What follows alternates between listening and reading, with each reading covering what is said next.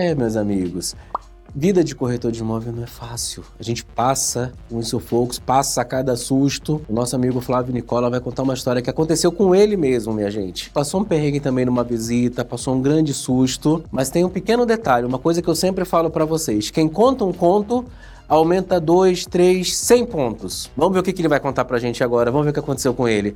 Flávio, é contigo, meu amigo. Um grande abraço.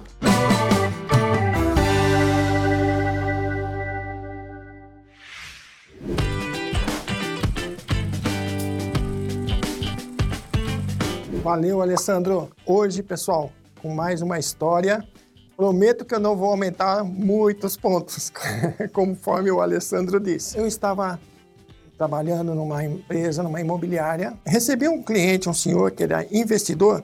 Ele comprou um imóvel antigo, numa localização muito privilegiada, comercial, e era um casarão, aqueles casarões antigos, mas estava bem localizado e ia transformar em várias salas de escritórios. Eu já falei para ele assim: olha, no final da tarde, na parte da tarde, para o final, já estou indo tirar as fotos. Era um casarão muito legal, mas bem antigo. Aquele casarão que devia ter uns 80, 100 anos, né? Então lá vou eu, tirando foto do primeiro ambiente, segundo ambiente. Esse prédio tinha uma sacada. Essa sacada ficava no terceiro andar. Então fui para a sacada, tirei as fotos, né? Abri a porta da sacada. Quando de repente aquela porta fazia aquele barulho estridente. Você se lembra daqueles filmes de terror? aquele barulho. Aí, pronto, a porta fechou. Detalhe, não tinha a maçaneta pelo lado externo. Ela estava travada. Não tinha nada na hora para eu conseguir abrir a porta, né? Eu fui, comecei a dar risada, eu vi que não tinha ninguém, olhei na rua, falei, não vou pagar esse mico de chamar alguém lá embaixo, até porque a pessoa não tinha a chave do imóvel. Falei, meu Deus, como é que eu vou fazer agora? Aí eu comecei a pensar, falei, não, vai ter que vir o MacGyver aqui. Você se lembra do MacGyver, né? O MacGyver sempre tentava achar uma solução. Aí eu falei, vou olhar aqui na calha, vou olhar para um lado, para o outro, para ver se eu achava alguma coisa, uma chave de fenda escondida, alguma coisa para poder abrir essa porta. Aí coloquei as mãos nos bolsos, me lembrei que eu tinha um cortador de unha.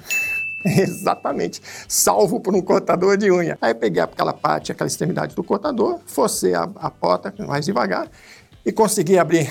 Nossa, foi um sufoco. Confesso para vocês que eu não terminei as fotos. Peguei, saí da casa, fechei as portas, fui pro carro e falei: ufa, eu venho aqui quando tiver o pessoal mesmo e aí eu faço as fotos, legal. Fazendo uma dica para vocês, a gente tem que estar preparado em tudo.